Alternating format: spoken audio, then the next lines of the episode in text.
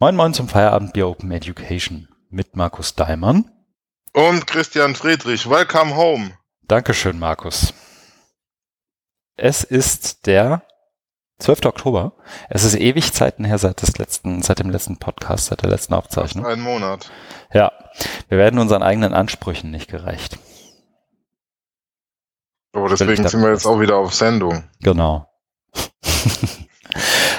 Mm, wir haben uns vorgenommen, nachdem wir Feedback bekommen haben. Jetzt, ich springe total, aber es ist jetzt eine super Überleitung, hoffe ich zumindest.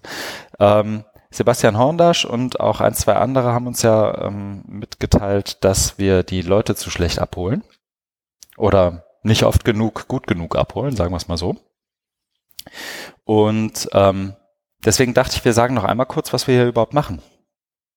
Ach so, das haben wir ja gar nicht abgesprochen. Nee, ist krass, ne? Oh, Möchtest du? Ins kalte Wasser, los. Ins kalte Wasser, ja. Also wir treffen uns regelmäßig, ähm, leider mit manchmal größeren Abschnitten oder Abständen dazwischen online und diskutieren Themen aus dem Bereich Open Education, Digitalisierung von Bildung, stellen Artikel vor, äh, die wir im Netz gefunden haben und die wir für interessant halten und besprechen die so dass auch der geschätzte Hörer, die geschätzte Hörerin, die dann nicht gelesen hat, da einen Eindruck davon bekommt, was da passiert. So die Hoffnung zumindest, ja, genau. Ja. Und für uns hat es dann den Effekt, dass wir, also ich kann, also wenn ich für mich spreche, den Effekt, dass ich da auch andere Perspektiven kriege und auch mein Verständnis hinterfrage und verbessere mein Verständnis, ne, wenn man es jemand erklärt, hat es ja auch immer so diesen Effekt, ne, also dieses uh, Learning by Teaching. Genau. Das, der Effekt bleibt bei mir völlig außen vor, aber nein, war Spaß. Ich habe den natürlich auch. Das wäre dann dein Problem. Genau. Ist der, ja, habe ich mich, naja. Ähm, damit hätten wir Feedback auch schon fast abgehandelt.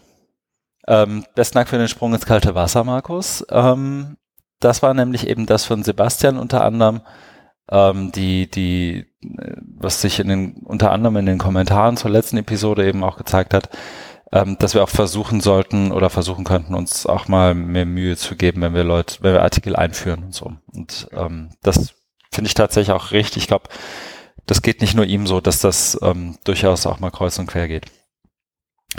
Ähm, damit habe ich aber auch übersprungen, die eigentlich immer traditionell zu, vorne zuvorkommende Kategorie, Puh.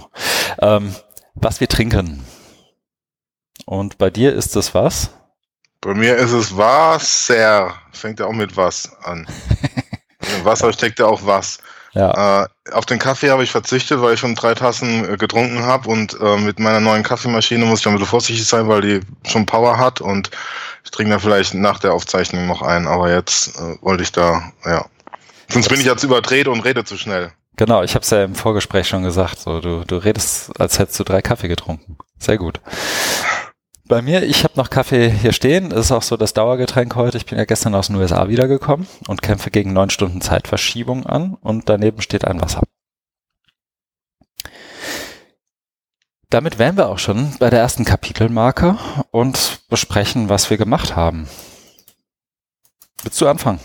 Ja, also ganz oben steht ja den Blogpost HFD. Ja. Den haben wir ja gemeinsam gemacht. Also im Nachgang zum Netzwerktreffen des Hochschulforum Digitalisierung am 11. September in Berlin haben wir einen Blogartikel, der ist hier gar nicht verlinkt, sehe ich gerade. Aber das nee, das mache ich jetzt. Mhm. Aha. Haben wir einen Blogpost zum Thema des Workshops Domains of One's Own geschrieben, der dankenswerterweise jetzt auch online ist.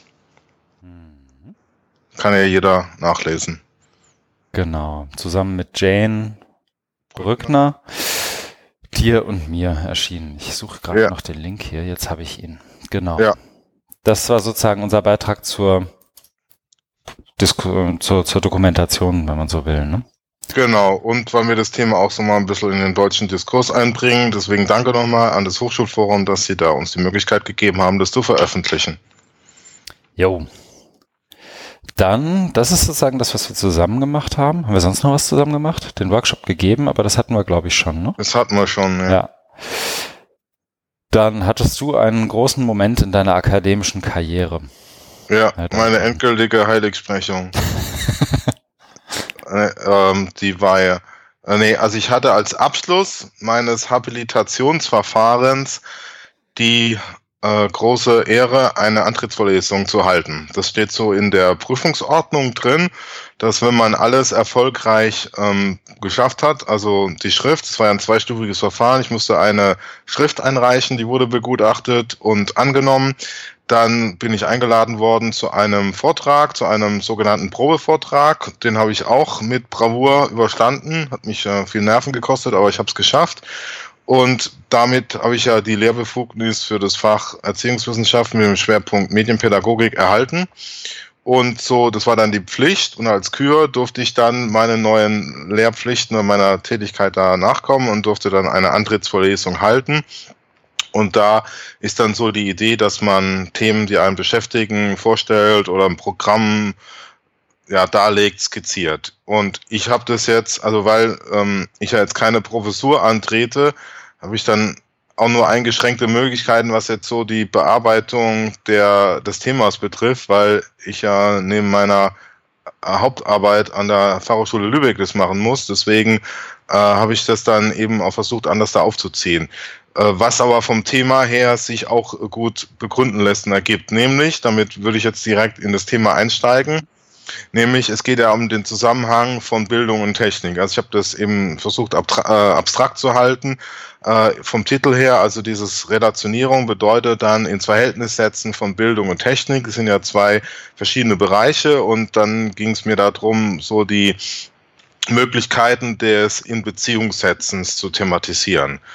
Und habe das dann eben im Vortrag ähm, versucht, auch ähm, so was wir eben hier auch als Feedback vom Podcast hatten, eben die Leute abholen und so weiter und, und, und einzuführen, also da nicht gleich in irgendwelche abstrakten Diskussionen einzusteigen, sondern habe das versucht ganz konkret zu machen, nämlich wo stehen wir gerade, das Thema Digitalisierung von Bildung ist in aller Munde. Und das habe ich einfach, mal versucht so aufzuzeigen, wie wir darüber gesprochen, so dieses das große Sprechen der ähm, der Digital über die Digitalisierung, um dann versucht so herauszuarbeiten, dass es da so eine Leerstelle gibt, nämlich den, den Bildungsbereich, dass es eben unterentwickelt, untertheoretisiert ist und versucht dann, also ich habe das dann dieses Kapitel genannt, vergessene Zusammenhänge, mhm.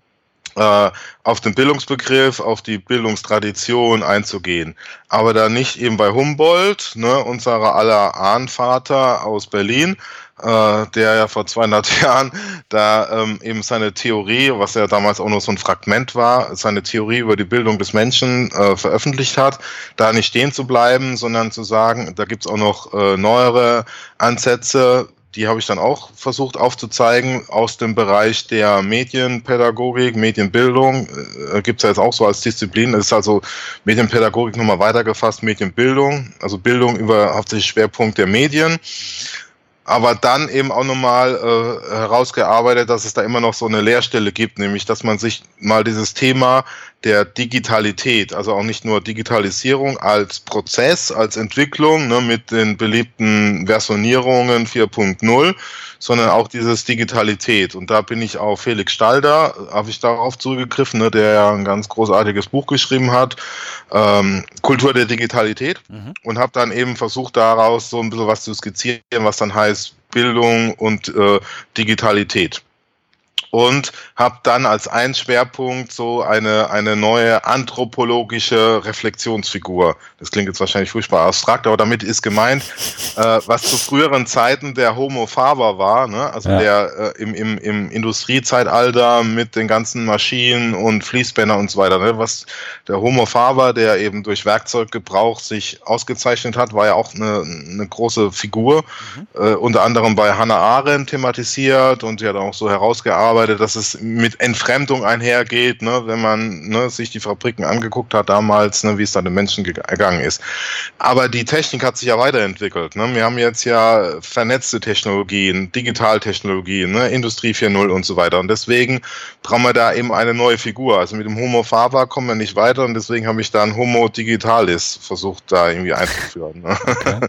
Das, das ist dann eben, dass es eben um dieses Thema der, der Netzwerkgesellschaft des Vernetzten mhm. geht. Mhm. Genau. Okay. Ja, und also so ein, so ein Idealtyp. Richtig. Mensch letztendlich. Also so, ein, so eine ja. holzschnittartige, idealtypische Beschreibung von bestimmten ja. Eigenschaften, aber auch Dingen, denen er ausgesetzt ist und so weiter. Ja, genau. Also es ist nicht mhm. nur so eine so eine so eine idealtypische äh, Zeichnung, sondern einfach auch was was ist es denn tatsächlich? Mhm. Ne? Was was zeichnet den denn aus? Ne? Wenn mhm. du so wissen, wie es heute heißt, Wissensarbeiter, Netzwerkarbeiter be, be, äh, dir anschaust. Ne? Natürlich ist das alles Idealkategorie, aber so mein Argument ist ja immer, wir brauchen Bildung oder so, auch also bei Bildung geht es auch immer um die Vorstellung vom Menschen, was ist der Mensch, um über Digitalisierung nachdenken und sprechen zu können. So als, als, als Korrektiv, ne? als Gegenpol. Ne? Du hast diese ganze wahnsinnige technische Entwicklung mit äh, virtueller Realität, Big Data, künstlicher Intelligenz. Ne? Und dann ist aber, ne, da passiert ja was, aber das wirkt ja auf uns ein. Und deswegen ist ja dann die Frage, was macht es mit uns als Mensch, was macht es mit unserer Gesellschaft? Und da, und da bietet sich eben Bildung, Bildungstheorie, Bildungsphilosophie als Denkwerkzeuge an. Das war dann so, ne, also so, so ist der, der Zusammenhang. Und da habe ich eben versucht, das nur mal so thesenhaft zu skizzieren, wie sowas aussehen könnte. Äh, und habe dann, also äh, eine Gegenüberstellung auch nochmal gemacht, also was Bildung in der analogen Zeit war, da habe ich so ein Modell, also was ich finde, mal ganz anschaulich darstellen, nämlich anhand des Lesens eines gedruckten Buches. Ne? Also es war immer so Bildung als Prozess der Persönlichkeitsentwicklung kann man über den Vorgang des Lesens gut darstellen. Du liest ein mhm. Buch, das Buch macht was mit dir, du veränderst dich. Bücher findet man in der Bibliothek, werden gedruckt, vertrieben über Verlage. Also es gibt ne, eine, eine, eine ganze Infrastruktur, es gibt eine Industrie. Die Hochschulen haben immer noch Vorlesung als wichtiges Format, ne? Bibliotheken gibt's da auch und so weiter. Also das ist eine ganz eng miteinander verflochte Kette und die wird natürlich jetzt aufgebrochen, an Bundle, disrupt adaptiert, gibt es so also aufgebrochen, ne, zerschlagen. ne, und jetzt ja. kommt, ne, und dann kann sie hier, du hast jetzt ein E-Book, da blättert man nicht mehr, die Bücher liegen in der Cloud, du wischst hin und her, ne, und da verändert sich ja was. Und da denke ich, da wird auch jetzt in Zukunft, ist es halt spannend, da so eine, so eine Kette zu haben, ne, also von dem Buch, das du einsam in deinem Sessel liest, ne, das macht was mit dir. Und jetzt hast du eben andere Ressourcen, digitale in, in im Netz und was passiert ja. da mit dir und wie sieht so eine Kette aus, ja. Das war dann auch noch, also habe ich versucht, anhand dieses, dieser Gegenüberstellung das nochmal da, darzulegen. Cool. Ja. Ja, ähm, also vielleicht noch so als Ergänzung, du hast, hast ja auch schon gesagt, also sowohl die Aufzeichnung als auch das Manuskript oder den, den, den, den, das geschriebene Wort dazu findet man online, haben wir auch hier verlinkt. Genau. Ähm, ich habe gerade auch nochmal durchgeblättert und habe sogar gesehen, das haben schon, äh, hat schon, ich habe zumindest einen Kommentar gefunden im Google Doc. Und zwar ganz am Ende. Ähm, und den ja, würde ich, glaube ich, das, äh, ich glaube, Philipp stört nicht, wenn man das vorliest. Ähm, Philipp Schmidt hat geschrieben, er freut sich auf die nächsten Schritte, würde sie noch interessant finden, was so eine nähere Beschreibung des Forschungsansatzes sein könnte. Ja, ja. Ähm, also so, so wie, wie du das dann eben sozusagen ja. Wenn du eine Professur hättest, was würdest du tun, ist, glaube ich, da die Frage, die dahinter liegt. Ja, ja, ja. ja. Ähm, und ähm, also das fände ich, glaube ich, auch spannend. Also so, weil, wie soll ich sagen, ich erinnere mich noch, ich glaube, ich habe dir das auch schon ein, zwei Mal erzählt, immer wenn ich Erziehungs- oder Bildungswissenschaftler in dem Kontext wahrnehme, dann nimmt man das, wie soll ich sagen, aus meiner Warte, die ja eher eine praktische ist, ganz oft ja nicht negativ war, aber schon zumindest so, dass die, dass man nicht so richtig das Gefühl hat, dass sie verstanden haben, was man da tut. Aha. Und wie ist es bei mir? Bei dir ist es natürlich ganz anders. Aha. Ähm, nee, aber was ich damit meine ist, ich erinnere mich noch, also es ist wirklich nur ein beispielhafter Ausschnitt. Ich weiß noch, wie ich mal in einem 90-Minuten-Vortrag einer Bildungswissenschaftlerin saß, die das tatsächlich auch so ganz klassisch nur abgelesen hat. Das war irgendwie, ich glaube, 2013, zweite Hälfte wahrscheinlich. Ähm, und, und wirklich 90 Minuten lang wirklich geredet hat und dann ähm, sozusagen das Digitale und ich glaube, sie hat dann sogar ihren Vortrag danach aufgebaut, als Wischen, Drücken und Konsumieren irgendwie verstanden hat. Mhm. Und ich mich da drin überhaupt nicht wiedergefunden habe in mhm. meiner Arbeit. So, und das ist ja sozusagen entweder diese, ganz oft finde ich irgendwie, aber das mag auch an mir liegen, diese, diese Vereinfachung und Simplifizierung vor dem Hintergrund von einem, von einem gewissen, wie soll ich sagen, Nichtverständnis dessen, was, worum es überhaupt geht. Also die Möglichkeiten, ob das jetzt irgendwie das Schlagwort Co-Creation, also so Kollaboration, gemeinsames Erstellen, Gestalten von, von Lernräumen, von Unterlagen, von Materialien, von Netzwerken und so weiter, ähm, liegt. Oder dass eben ganz oft so, so ein, und das hatten wir hier ja auch schon öfter, so ein pauschales Abwatschen von allem, was nicht in Buchform vorliegt. Ne? Also so alles, was nicht, alle, erst wenn es im Sammelband ist, kann es auch wahr sein. Erst wenn ähm, so, so, und die, die, das, das hält und, und digital hält uns ja von unserem eigentlichen Auftrag, nämlich die Welt zu verstehen, ab. So, so ein Stück weit, ne? Also so dieser, mhm. ähm, das kommt ja mal polemisch, mal weniger polemisch und so weiter. Und da finde ich einfach, dass du da die Lücke auch ganz gut triffst. Also nicht triffst, sondern ja auch damit ja letztendlich eine noch versuchst, so eine, einen zweiten oder dritten Narrativ wahrscheinlich oder wahrscheinlich einen achten Narrativ innerhalb der Bildungswissenschaften aufzumachen, ne? Also ich kenne mich da ja überhaupt nicht aus, aber wäre so meine Vermutung, dass es davon noch nicht so viel gibt.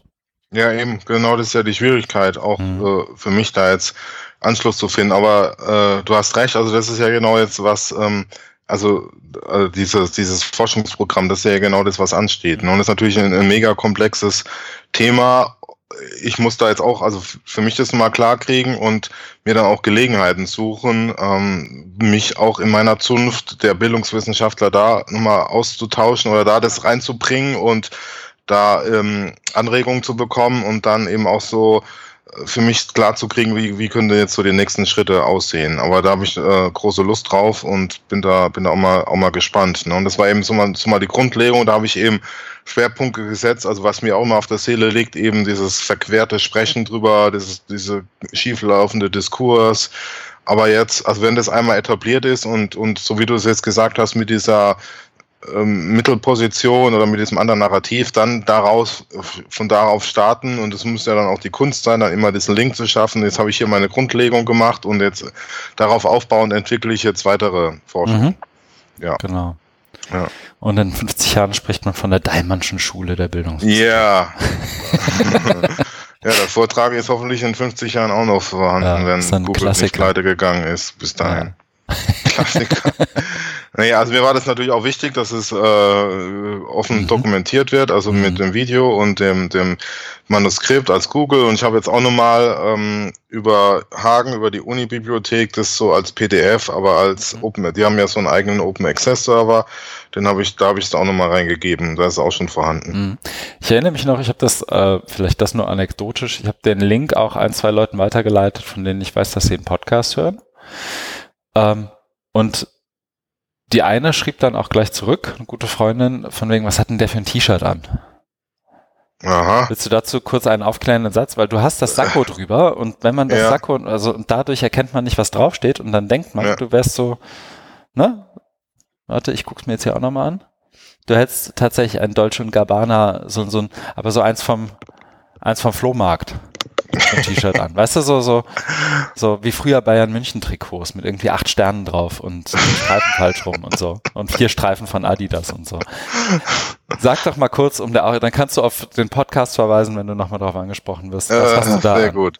Also ich freue mich als erstes, ähm, dass es überhaupt aufgefallen ist. Es war nämlich auch so äh, meine Intention, da so ein bisschen Irritation zu schaffen und ähm, dass die Leute da auch irgendwie aufmerksam. Also es geht natürlich um Inhalt, aber ich versuche das eben auch durch meinen Kleidungsstil irgendwie zu unterstützen.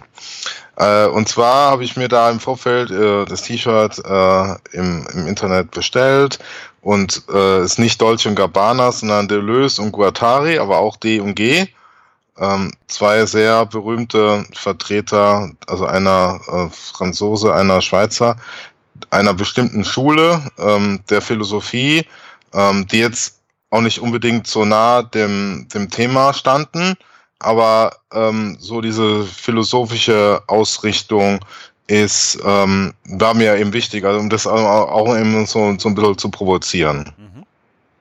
Ja, um das mal so ein bisschen äh, so einzufangen. Also es ist, weil ich bin jetzt kein Schüler von den beiden, ich finde es äh, aber faszinierend, was die machen. Und ähm, ich fand es einfach, ja, so als, als Gag da ganz witzig, mhm. das anzuziehen. Ja. Genau, ich habe es auch, also ich habe dich das, glaube ich, auch gefragt. dann äh, und konnte deswegen natürlich auch darauf antworten und habe ähm, auf das äh, das gemeinsame Werk Capitalism and Schizophrenia verwiesen. Ja, tausend Plateaus. Also die haben, Ja. die haben da umfassende Werke geschrieben, die auch, ähm, also das ist ein ganz kurzer Exkurs nur, ähm, eine ganz neue Weltsicht dann einfach äh, aufbauen. Und das fand ich immer so faszinierend an denen. Ne? Also dass du deine gewohnte Weltbild, deine Weltbilder, Weltsicht da ziemlich irritiert wird und dann eigentlich merkst, ja, da ist auch was dran, was die da sagen. Ne? Das, und natürlich ist es, also dann auch wieder umstritten, oder kann man sagen, ja, die spinnen oder da gehe ich nicht mit, aber allein, dass sie so andere Weltsichten bringen, ne, und mit dieser äh, Tiefe und mit dieser Vehemenz, das finde ich schon großartig. Das ist so ein philosophischer Aktivismus fast schon, ne? Ja, ja, ja, also hat, es steckt viel drin, das ist richtig, genau. Mhm. Okay. Ja, das noch als Querverweis. Link zum entsprechenden Wikipedia-Artikel haben wir auch. Ich setze mal eine Marke, weil ich glaube, den, den Workshop, nicht den Workshop, die, die Antrittsvorlesung. Ich habe doch noch mehr gemacht. ja, aber ich setze nur die Marke, damit man, wenn man sich nur dafür interessiert, dann kann man sich das rauspicken. Ah, sehr gut, vielen Dank. Dann Mhm. rede ich in der Zwischenzeit mal weiter. Ja. Und zwar, ähm, weil wir ja einige Zeit nicht gesendet haben, ist bei mir dann auch noch was passiert. Ich habe dann äh, noch einen Workshop gehabt vom OER Jointly Projekt in Frankfurt, wo es um Vernetzungsaktivität oder Train as Trainer heißt er ja, um, um Vernetzung von äh, Multiplikatoren aus dem OER-Bereich äh, ging. Und da hat man, haben wir uns gegenseitig nochmal so Themen aus Workshops, die dann im Rahmen von äh, Sensibilisierungsmaßnahmen an Hochschulen und Schulen und so weiter eingesetzt werden. Ja. Dann war ich beim Planungstreffen, das war diese Woche Planungstreffen für das OER Festival. Da ist ja jetzt die, sind ja Deadlines abgelaufen und Beiträge fließen ein, kommen herein. Und jetzt ähm, geht es ja darum, da auch ein schickes, schönes Programm daraus zu äh, gestalten. Ich bin ja da ähm, besonders zuständig für den Scientific Track oder Science Track. Da freue ich mich, äh, so viel schon vorweg, freue ich mich über doch äh, zahlreiche Eingaben, Beiträge. Und kann äh, und hoffe, dass wir da auch, äh, bin mir ziemlich sicher, dass wir da ein tolles Scientific-Programm zusammenbringen. Ich werde dann die Gelegenheit dann auch noch nutzen, äh, dann in Berlin, äh, um das Thema dann auch nochmal so ein bisschen, also OER-Forschung, das ist ja das Thema, äh, das auch nochmal so ein bisschen ja, zu thematisieren und einzubringen. Hm. Da habe ich jetzt auch gerade, das ist glaube ich nur ein Querverweis, ähm, läuft jetzt gerade auch die Open Education Conference in Anaheim, für die ich auch wahnsinnig gerne in Kalifornien gleich geblieben wäre. Ja, Wäre nicht so weit weg gewesen. Genau, das ist, also es ist wirklich direkt um die Ecke und ähm, hat aber leider nicht gepasst. Jedenfalls ähm, habe ich heute gesehen und habe auch morgen schon Sessions mit den jeweiligen Leuten von OER for Development aus Südafrika, Mhm. ähm, die sich gerade um Impact von OER auf ähm, benachteiligte Gruppen gekümmert haben Mhm. und da wohl auch ein paar Paper gerade präsentieren und so. Also nur wer sich dafür interessiert, es fällt mir gerade so ein und ich dachte, jetzt mache ich's. Jetzt hau ich dir einfach mal dazwischen. Pardon. Alles gut. Ja, nee, aber das klingt cool. Hast du dafür gesorgt, dass äh, unsere Beiträge natürlich auch angenommen werden? Ja klar, das war Sehr nie ein gut. Thema. Na, wir haben ja zusammen, haben, ach doch, wir haben zwei Sachen zusammen eingereicht, mehr oder weniger, ne? Ja, ja. genau. Ja. Und eine davon betrifft sogar einen Podcast, deswegen können wir die vielleicht schon, ich weiß gar nicht, wird die angenommen? Ja, doch, Die ist schon- wird. die ist Die schon ist, angenommen. stimmt, ich habe eine Mail gekriegt. Aber ja. mit Auflagen. Ja, und Auflagen schon Strenge erfüllt. Auflage. Grüße an Gabi Fahrenkrog, sollte sie zuhören. Äh, Auflagen erfüllt. Wir reden in einem Lightning Talk darüber, wie Podcasten sich von der anderen Seite anfühlt. Ja. Cool. Ja, und OER Festival, um nochmal das, das Abholen machen wir jetzt ganz zum Schluss. Äh, 27 bis 29. November, wenn ich es richtig im Kopf habe, ne? Genau, Montag bis Mittwoch. Also da ist noch ein Camp Ja. dabei, ein, ein Fachforum, äh, Awardverleihungen. Genau, also ein Riesenpaket an OER in Berlin. Sehr gut. Dann hast du noch was gemacht? Genau, parallel dazu hatte ich am Montag ein Webinar bei eTeaching.org, wo es um OER-Infrastruktur ging, was wiederum im Zusammenhang mit dem Jointly-Projekt, was wir vorhin auch schon kurz hatten, äh, ging. Da Mhm. verweise ich einfach nur auf die Aufzeichnung. Wer ja. da Interesse dran hat, schaut sich das gerne an. Ja, da muss ich mich auch mal durchklicken. Das habe ich eben erst gesehen, als du es in die Shownotes getan hast. Cool. Eine Markus-Marke. So. Bei mir ist es ist auch ein bisschen was zusammengekommen. Und zwar habe ich zunächst mal ganz platt, ähm, ist es ja, ich glaube, ich habe das schon mal erzählt, dass ich ein Team, das äh, von der Wise Foundation in Katar gefördert wird, dabei unterstütze, wie ähm, Flüchtlingszugang zu Bildung entstehen kann, ganz grob gesagt. Also die, die kümmern sich darum und wollen dann letztendlich eine, eine Plattform bauen, die verschiedene Projekte und, und ähm, aber vor allem Studiengänge und Hochschulen darstellt und durchsuchbar macht. Ähm, die berate ich da und die sind gerade dabei, ihren finalen ähm, Bericht online zu stellen. Den findet man hoffentlich bald auf deren Webseite. Ähm, und damit sind die dann auch im November in der finalen Runde, was mich echt freut, ähm, wo sie das jetzt endlich auch Leuten vorstellen dürfen und Geldgebern vorstellen dürfen, die sie wiederum dabei finanzieren würden, wenn sie das jetzt weitermachen möchten. Dann habe ich natürlich, ähm, jetzt muss ich mal überlegen, wie ich es chronologisch am ehesten machte. Ich habe auch was geschrieben, das ist aber nur relativ kurz, aber hängt damit irgendwie ganz gut zusammen. Und zwar habe ich einen Blogbeitrag geschrieben in Vorbereitung auf die diesjährige Digital Media and Learning Conference, wo ich ja war, weil ich ja ziemlich genau vor einem Jahr diesen Ignite Talk gehalten habe, wo es eben um Hochschulzugang für Geflüchtete ging. Und dann einfach mal darstellen wollte, was sich so im Verlauf der Zeit zumindest bei mir persönlich im Umfeld so getan hat. Und habe davon dann auch gesprochen, ähm, dass ich dieses eine Projekt, was, was ich eben hier an der Uni Hamburg mitbetreut habe oder im Rahmen des Seminars mitbetreut habe, ähm, nochmal oder habe das nochmal kurz beschrieben, habe nochmal kurz beschrieben, worum es da genau ging und dass das nun auch online ist. Deswegen auch hier gleich der Werbeblock äh, unter myvoice-projekt. Ich glaube de. Jetzt muss ich nachgucken. Ja, myvoice-projekt.org ist es. Mhm. Ähm, finden sich ähm, Blogposts von einer Studentin und einem geflüchteten jungen Herrn, ähm, die zusammen in 15 Kurzgeschichten zusammengeschrieben haben, wie seine Flucht sich aus seiner Sicht dargestellt hat. Von Aleppo bis eben Hamburg. Und er erzählt das in so, so Etappen und das Endergebnis ist sozusagen das eine und ich finde es auch echt gut lesbar und, und spannend. Ich fand persönlich den Prozess dahin viel interessanter. So die, die Aushandlung, wie viel geben wir von unserem Namenpreis, wie viel von der Route, wie viel ähm, auch von, von illegalen Geschichten, die da unter Umständen oder die ja zwangsläufig immer laufen bei, bei einer Flucht. Ähm, oder zumindest fast schon zwangsläufig immer laufen. Also all diese Sachen, diese Aushandlungsprozesse und gerade auch, wie machen wir das jetzt digital und so weiter, war da recht spannend. Das kann man also da nachlesen. Dann war ich natürlich bei der Digital Media and Learning Konferenz. Und da, ich kann da ehrlich gesagt, doch, ich kann ein paar Sachen rausarbeiten, ähm, mhm. die, die da irgendwie besonders spannend waren. Und das waren zunächst mal die Vorträge.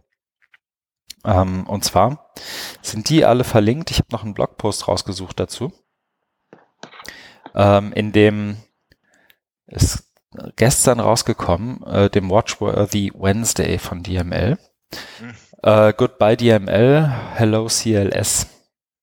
Und zwar war das die letzte, also die nun wirklich letzte Digital Media Learning Konferenz. Und die geht auf in dem Connected Learning Summit, der nächstes Jahr im August zum ersten Mal im Media Lab stattfindet und dann das Jahr darauf wieder in Irvine. Also das ist jetzt so alternierend einmal Ostküste, einmal Westküste.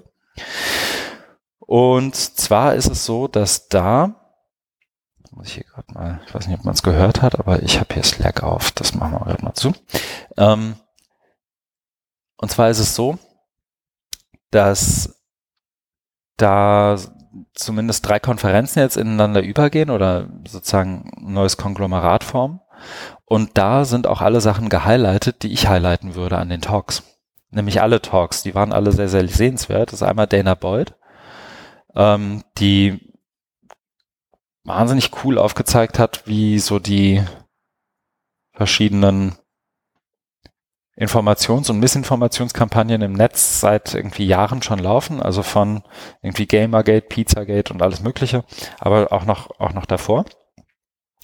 Ähm, inhaltlich am spannendsten fand ich eigentlich die Diskussion zwischen Henry Jenkins und Esra Al-Shafei.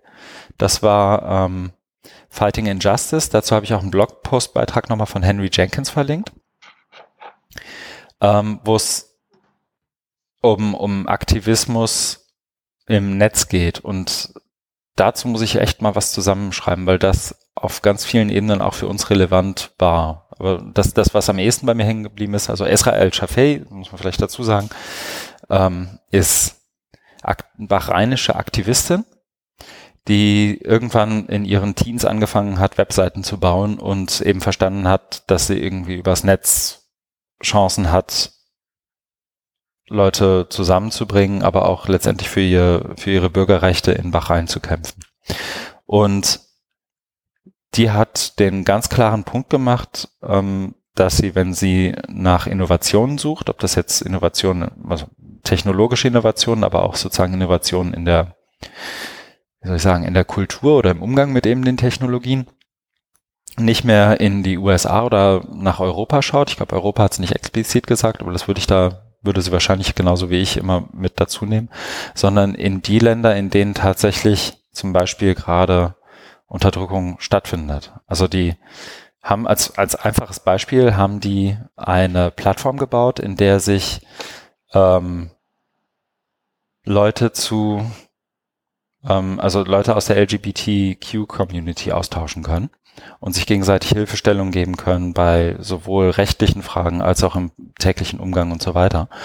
Und obwohl die in Bahrain zugänglich ist und, son und, sonst überall auf der Welt zugänglich ist für jeden, haben die es geschafft, keinen einzigen Troll auf dieser Plattform zu haben, was ich wahnsinnig spannend finde und auch für den Bildungskontext durchaus anwendbar. Und zwar haben die sich einfach ein System einfallen lassen, wie die Community sowas selber moderieren kann, ohne dass dabei jemand irgendwie unterdrückt oder stumm geschaltet wird oder sonst irgendwas. Ähm, Suche ich nochmal raus, aber das war definitiv spannend und dann sozusagen, dass das, wenn du wirklich mal lachen willst, 60 Minuten lang mindestens, dann guck dir das Contra Deportation an, zu, von Ricardo Dominguez, Fighting Injustice with Electronic Civil Disobedience. Ganz viele deutsche Beispiele auch dabei. Ähm, es kommt eher so aus dem Künstleraktivismus, sozusagen, aber wahnsinnig gute Beispiele, wie du mit kleinen Dingen Aufmerksamkeit erreichst, wie du das dann auch wiederum verwertest, wie du das sozusagen für, für einen bestimmten Kurs einsetzt. Da waren echt ganz viele gute Sachen dabei. Ja, und ein paar Ignite Talks auch. Ich glaube, da war mein Liebling Aktivismus als Hackeln. Als Hacke? Hackeln, also wie das Hackeln. Häkeln, wie, okay. wie in Stricken. Ah, okay. Ja, äh, alles da verlinkt. auch das Stricken an. Nee, ich nicht. Ich, äh, ich podcaste schon, das muss reichen. Ähm, ja, das also so meine persönlichen Highlights, wenn das vielleicht auch jetzt hier ein bisschen ausufert, aber ich wollte sie zumindest kurz loswerden, weil das die, ich meine, jetzt, jetzt war ich da, jetzt will ich es auch im deutschsprachigen Raum möglichst breit treten. Ähm, Ja, damit sich das auch hier rumspricht. Also weil die Auf jeden Fall. inhaltlich war das wirklich ähm, ich doch, also habe ich ja letztes Jahr schon gesagt, auch wirklich von der Diskussionsebene her, inhaltlichen Ebene echt ein anderes Niveau als ganz häufig hier, was jetzt nicht so wertend rüberkommen soll, wie es vielleicht rüberkommt, sondern was ich, was ich damit eher meine, ist eben die, die Reflexionsebene aufgrund der gemachten Erfahrungen mit dem Ganzen, was macht jetzt digital mit Bildung, was macht digital mit Lernen und so weiter, ähm, ist halt an sich da schon eine andere. Dazu kommt aber noch, dass die Mischung aus ähm, Forschern, Aktivisten, einfachen Praktikern einfach eine ziemlich gute ist. So. Dann, was habe ich noch?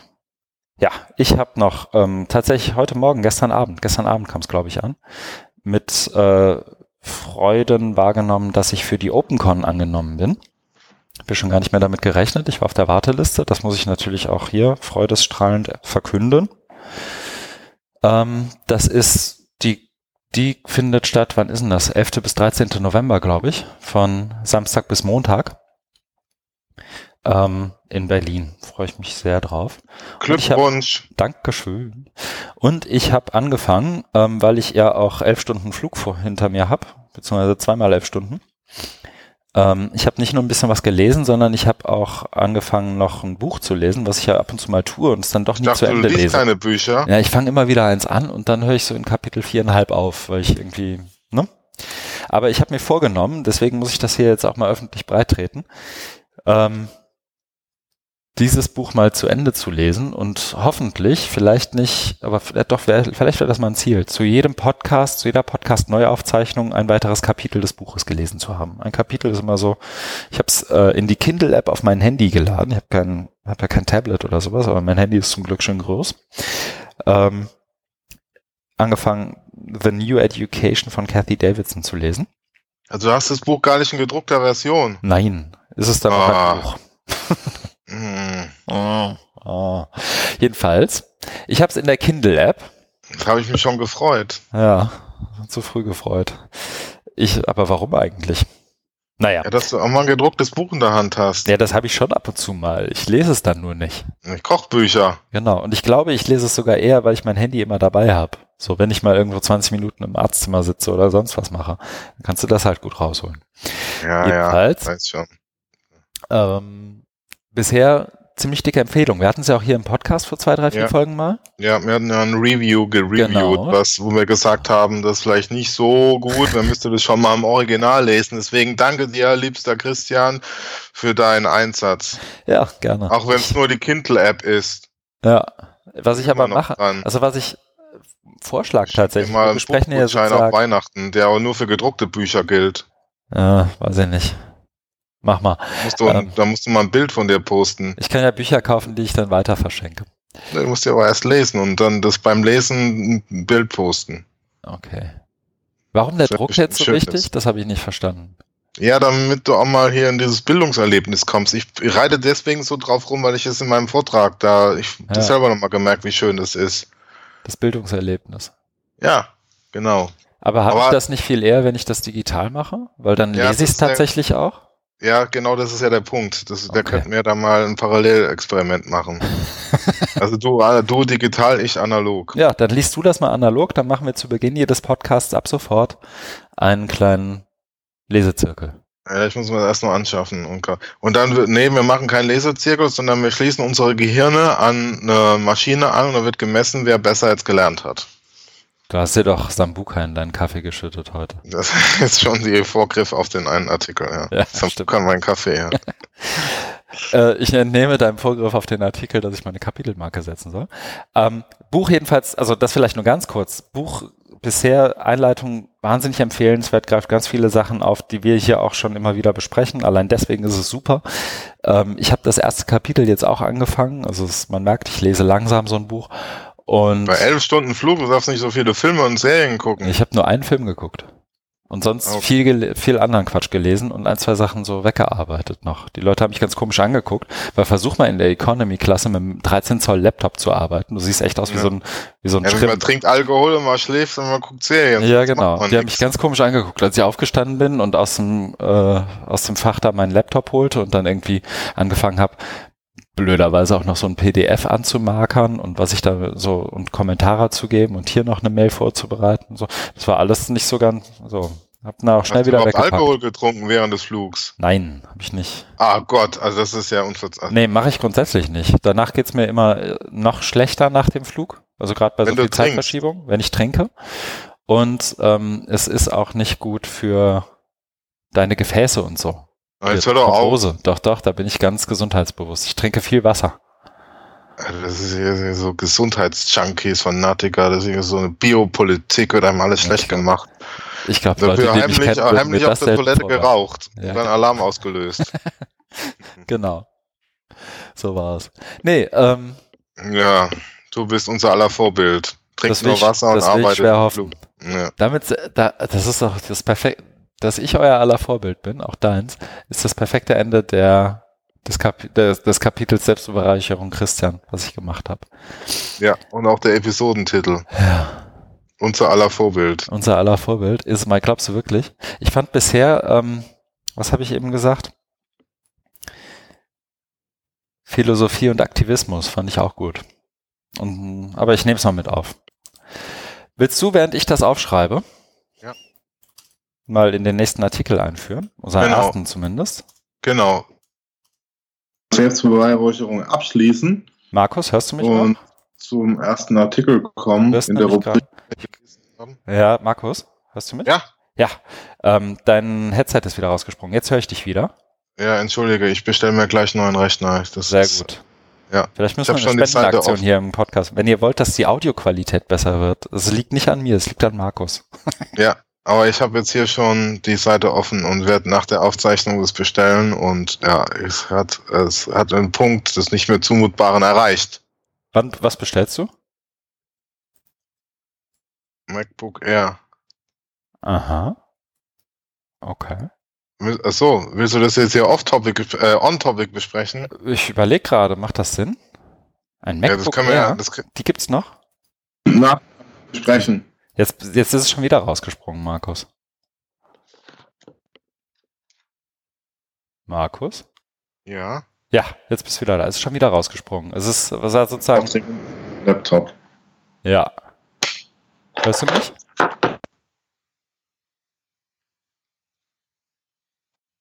Ich weiß ja nicht, ob die Hör Zuhörerinnen und Zuhörer jetzt noch da sind, aber ich hoffe es. Markus, bist du es noch?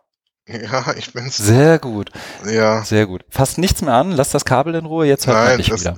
ja, ich weiß, das springt dauernd. Ich werde mir auf jeden Fall einen neuen, ich verspreche, äh, verspreche es so mit hoch und heilig. Sehr gut. Es geht so nicht mehr. Brought to you by Stifterverband. Äh, Oder bei myself. Sehr gut. Ähm, jetzt, wo das Kabel wieder drin ist, lass uns doch direkt zum Artikel springen. Ja, hört man mich? Ja, Okay, der Artikel heißt äh, Who Own Theory, Big Data, Algorithms and the Expert Power of Education. Education Data Science? es ist zwischendurch schon wieder rausgesprungen, aber man hat dich gehört. Also ich sag's nochmal. Ja, ich kann Von- mich, es, es, es, ich glaube, das wird auch nicht besser. Ja, ich versuch's mal. Wir müssen uns irgendein Signal ausdenken, weil in dem Moment, wo es rausspringt, hörst du mich ja auch nicht mehr. Ne? Ja. Ähm, also ich sag nur noch mal den Artikel, Ben Patrick Williamson, Who Owns Educational Theory? Big Data Algorithms, Algorithms and the Expert Power for, of Education Data Science. Weil da, gerade da war es eben ein kleines Ja, ich werde einfach keine ganzen Sätze sprechen. Großartig. Weil ein Wort kommt ja als durch hier. Ja, genau. Sprich in Stichpunkten. Worum geht's in dem Artikel? Äh, es geht um einen äh, Artikel, wie der, wie der Untertitel schon anzeigt, eben um Big Data. Und ähm, also was ich hier ganz interessant finde, ist eben, es, es, es geht nicht um die Technik äh, nur, sondern um die Auswirkungen auf Bildung, auf Pädagogik, auf Bildungstheorie. Mhm, genau, das fand ich daran auch gut. Ja, um das mal, also es ist ein Fachartikel, der ist ja in einer Fachzeitschrift veröffentlicht und der ist sehr dicht und sehr komplex. Den müssten wir eigentlich in einer eigenen Folge besprechen, also in einer Sonderfolge. Aber ähm, so ein paar Dinge können wir ja hier exemplarisch mal rausziehen. Ja, sehr gut. Genau, und zwar ähm, kann ich ja dann mal anfangen. Also du unterbrichst mich, wenn man, wenn man mich nicht mehr hört. Ich versuch's. Ich glaube, du hörst mich dann nicht mehr, aber Ja. ich lass mir dann was einfallen. Ja. Ähm, und zwar der Artikel beginnt eben mit so einem, also der Einstieg ist eben die grundlegende Bedeutung oder die Zunahme der Bedeutung von eben Big Data oder Data Science, also äh, Verfahren, um große Datenmengen auszuwerten. Und das sagt er dann am Anfang auch schon, dass Big Data eigentlich ein viel zu kurz gegriffener Begriff ist, sondern es geht ja immer um Big Data Analysis. Also um die Möglichkeiten mit Rechnerleistung, Rechnerkapazität und bestimmten Methoden und Verfahren große, riesige Datenmengen auszuwerten. Das ist ja, und bei Big Data, ne, das, da, da kommt es ja gar nicht immer so rüber, sondern da denkt man nur, das sind riesige Datenmengen, aber es geht ja darum, wie, wie werte ich die aus, wie bringe ich da Sinn rein, ne? also wie interpretiere ich auch die Daten. Genau. Und im zweiten Schritt dann, wer macht das und für wen macht der das? Ne? Also so Genau. die, die, wie soll ich sagen, die politische Gemengelage dazu noch mitzudenken. Oder gesellschaftliche viel eher. Genau. Und das ähm, Problematische an dieser Entwicklung ist, dass es ja so komplexe Verfahren sind und die Technik so weit entwickelt ist, dass es nur ganz bestimmte Institutionen machen können. Und er hat dann eben so eine Case Study ähm, durchgeführt, also zwei Organisationen, eine universitäre in Stanford und eine kommerzielle Pearson und hat es da, also zeigt da mal auf, was das bedeutet. Genau. Und das zentrale Argument ist ja dabei, dass es an, an äh, bei bestimmten Experten äh, obliegt, wie die die Verfahren gestalten.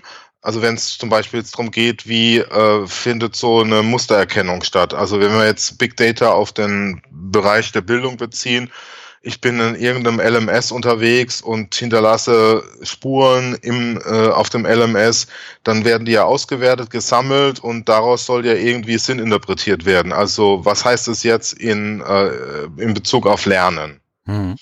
Und diese Methoden, die werden ja dann von diesen Experten entwickelt. Ne? Also werden ja auch keine ähm, Bildungswissenschaftler eingeladen, um da ihre Meinung dazu zu sagen. Also das sage ich jetzt nicht nur, weil meine eigene Profession da ähm, betroffen ist, sondern generell, weil ich es für problematisch halte. Ne? Mhm. Und was damit einhergeht, ist ja, lass mich gerade mal ausführen, was damit einhergeht, ist ja so eine Deutungshoheit. Ne? Also die machen es ja ganz geschickt, die sagen dann, wir brauchen ähm, wir brauchen die Methoden, um eben diese Daten analysieren zu können. Da steht ganz viel drin. Diese Methoden sind dann dazu da, um den Sinn zu interpretieren. Und mit diesem Sinn, also mit diesen äh, Mustererkennungen, mit diesen Patterns und so weiter, können wir lernen und viel besser verstehen. Allerdings sind es ja Kategorien, die die entwickeln und alles, was nicht in diese Kategorien passt, wird dann, ne, wird dann fallen gelassen. Also das ist natürlich auch ein prinzipielles Problem. Ähm, Bildung kann man nicht messbar machen Ne? Und dagegen kämpfen die ja an mit immer besseren technologischen Verfahren. Und dann geht es ja noch weiter, weil es dann so eine riesen äh, Explanation Power hat, weil die sagen, ja, das sind Millionen von Daten drin und was da rauskommt, das ist genau jetzt die Erkenntnis, das zeigt uns viel besser, was übers Lernen, als wenn wir jetzt irgendwelche Experteninterviews durchführen oder Unterricht beobachten oder die Lernenden selber fragen. Hm. Das heißt, die haben dann eine wahnsinnige Macht, Empfehlungen zu geben, die wiederum dann Einfluss haben auf die pädagogische Praxis und, das ist jetzt der neue Punkt in diesem Artikel, auch auf die Theoriebildung. Weil die sagen dann, ne, also mit die meine ich dann eben die, ähm, äh, also die, die, die Menschen, die mit Big Data Bereich tätig sind und die damit arbeiten, die sagen dann, wir brauchen neue Theorien. Aber die Theorien können natürlich nur die äh, äh, erstellen, die über die Verfahren verfügen und über die Technik. Ne? Was natürlich äh, so, also ein Widerspruch zur Wissenschaft, also zu grundlegender Wissenschaft ist, denke ich. Soll ja offen für jeden sein und nicht, dass du dann hier irgendwie über Millionen von äh, Funding verfügen musst, um diese Verfahren durchführen zu können. Und das heißt, und diese Theorien sind natürlich dann wiederum abhängig von den Verfahren, die die entwickelt haben und, und den Ergebnissen. Also wahnsinnig verzerrt. Und sie haben natürlich gewisse, das macht er in dem Artikel auch den Punkt, normative Annahmen über, über Lernen, ne, wie das funktionieren soll und wie das vonstatten geht. Und ist eben nicht offen, wie es Theorie sonst ist. Ne? Hm. Also um es mal zusammenzufassen, es gibt auch ähm, man kann es in zwei Stichpunkte zusammenfassen. Also es ist äh, ein technologischer Determinismus, der dahinter steckt. Das heißt, alles muss irgendwie durch Technik messbar, erfassbar, analysierbar, interpretierbar sein. Also auch eine große Abhängigkeit von Technik. Und das zweite ist eben ein positivistisches Verständnis. Das heißt, äh, Erkenntnis ist nur die, äh, wahre Erkenntnis nur die, die ich auch empirisch messen kann.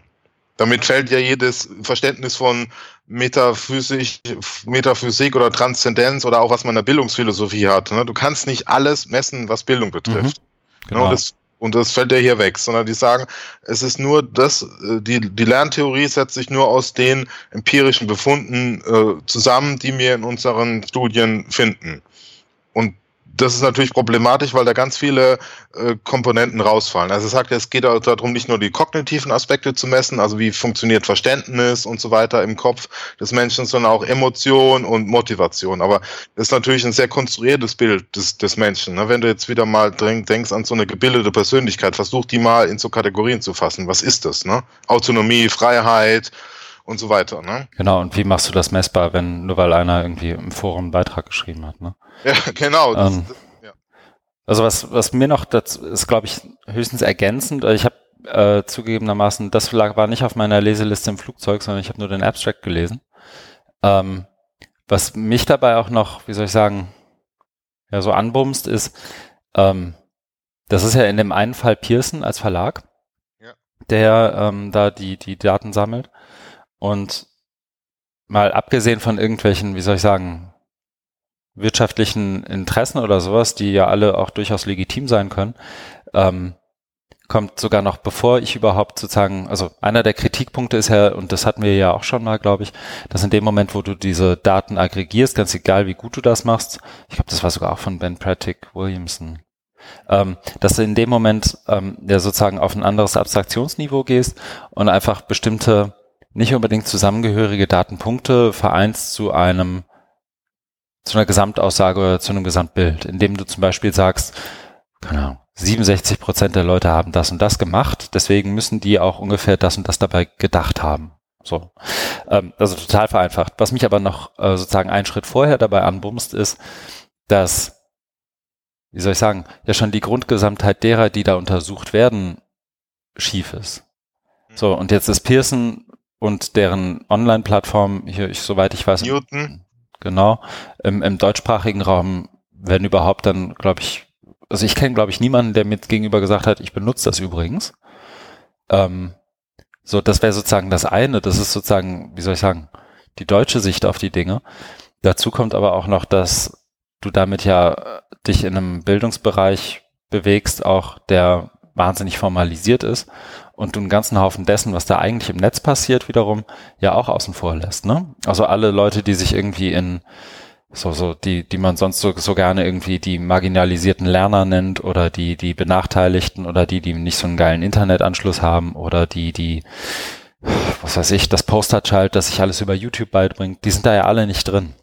Richtig. Ne? Sondern du hast ja wirklich nur diejenigen drin, deren Einrichtungen oder wo sie sich selber die jeweiligen Lizenzen für eben die, die Lernplattform erlauben konnten. Und von denen, die das wiederum konnten, wird wiederum auf diejenigen zurückgeschlossen, die auch sonst irgendwie davon betroffen sind. Genau. Ne? Und dazu, dazu eben noch dieses, dieses Abstraktionsniveau und dann, was, was ich habe es aus dem, aus dem Abstract ja noch rauskopiert, was bei mir wirklich hängen bleibt, ist, ähm, und das ist ja letztendlich auch das, was du sozusagen in Bezug auf Theoriebildung gesagt hast, in dem Moment, wo ich die Daten habe und in dem Moment, wo ich die exklusiv analysieren kann und in dem Moment, wo ich die Millionen Daten dann auch, wie soll ich sagen, in dem Moment, wo ich das auch so vermarkte, dass es eine Allgemeingültigkeit bekommt und eine Theoriebildung zu einer Theoriebildung irgendwie beiträgt. In dem Moment bin ich ja, wie schrei er schreibt es hier, die methodologischen Gatekeepers with a capacity to conduct new forms of educational research. The central argument is that as educational data science has migrated from the academic lab to the commercial sector, ownership of the means to produce educational data analyses has become concentrated in the activities of for-profit companies. Also dass eben genau diese Companies, die, die aus einer eigenen Motivation heraus hier agieren, eben diejenigen sind, die auch die Research, also die, die Forschung zu eben genau diesen Szenarien, die da online stattfinden, exklusiv betreiben und niemand anders sonst. Genau. Ne? Also das hast du ja auch gesagt, so, aber das ist sozusagen, das wird im Abstract schon deutlich, ähm, was das letztendlich auch, also man braucht nicht viel Fantasie, um sich vorzustellen, was da sozusagen draus wird dann. Ja, es ist, äh, es ist das Gegenteil von Wissenschaft, weil wenn du überlegst, wenn, wenn die eine Theorie dann aufstellen ähm, mit ihren Verfahren und Methoden, können sie ja machen. Mhm. Aber dann versuch du mal die Theorie zu überprüfen. Also Ja. ne, Logik der Forschung nach, nach Karl Popper. äh, Replizieren und so weiter. Richtig. Mhm. Funktioniert das so, du musst es überprüfen und es, es gilt immer nur vorläufig, bis eine bessere Theorie kommt. Aber wie willst denn du als stinknormaler Wissenschaftler, der an einer deutschen Hochschule arbeitet, die eben nicht so stark finanziell ausgestattet ist, wie willst du die Theorie überprüfen? Mhm. Das geht doch gar nicht. Ne? Weil wir dann eben kein Geld von Bill Gates Foundation bekommen und auch nicht Pearsons im, im äh, Rückhal Rückhalt haben. Ne? Und eben, und das ist ja dann nicht mal, Wie, wie soll denn das funktionieren? also und das ist ja, glaube ich, nicht mal eine, wie soll ich sagen, eine rein wirtschaftliche Frage. Also es hängt ja gar nicht davon ab, auf wie viel Millionen deine Uni sitzt oder in welchem Forschungsprojekt du sitzt, sondern es ist ja einfach eine Frage, ob du überhaupt Zugriff auf die Daten hast, selbst wenn du irgendwie mit der Kohle um dich wirfst. Ja, eben. Ne? Also das es ist ja kommt ja auch der Punkt, dass es proprietäre ähm, Mhm. Technologien sind. Das heißt, du könntest dann vielleicht, wenn du Lust hast, da lustig bist, anfragen, ob du den ihre ähm, Verfahren verwenden kannst. Zahlst dann eben eine horrende Lizenzgebühr wahrscheinlich, ne? Und hast ja dann auch nochmal das Problem, dann, also kannst die Daten nehmen, die die haben, aber hast dann das Problem, dann auch selber an Daten zu kommen. Genau. Und jetzt, wenn, und wer jetzt sagt, aber Moment mal, das ist ja jetzt alles noch ein bisschen Zukunftsmusik und hier in Deutschland ist das ja alles noch nicht so. Also das ist ja was, was mir zumindest implizit immer wieder so ein Stück weit gesagt wird, auch gerade wenn es um diese ganzen Szenarien geht, die wir hier im Podcast besprechen. Das ist ja jetzt heute schon so. Ne? Also ich erinnere mich noch, dass wir uns irgendwie das edX Agreement angeguckt haben und dann wurde irgendwie lobend von denen erwähnt, dass wir temporär Zugriff auf die lernenden Daten bekommen. Als Bildungsanbieter. Ja, temporär. Ne? Genau. So für den, für den, ich habe irgendwie Zeitraum des Angebots plus sechs Wochen oder irgendwie sowas. Und dann hast, ist das nicht gelöscht für immer und ewig. So, dass damit wäre ich ja vielleicht noch, na weiß ich nicht. Also aus Forschungssicht nicht d'accord, aus anderer Sicht wieder. Aber dir wird sozusagen großzügig eingeräumt, da reingucken zu dürfen. Und das ist sozusagen, wie soll ich sagen, meine relativ sichere Sicht als Bildungsanbieter, der dazu vielleicht ein bisschen forschen möchte und irgendwie Rückschlüsse ziehen möchte, dass er sein Angebot besser macht.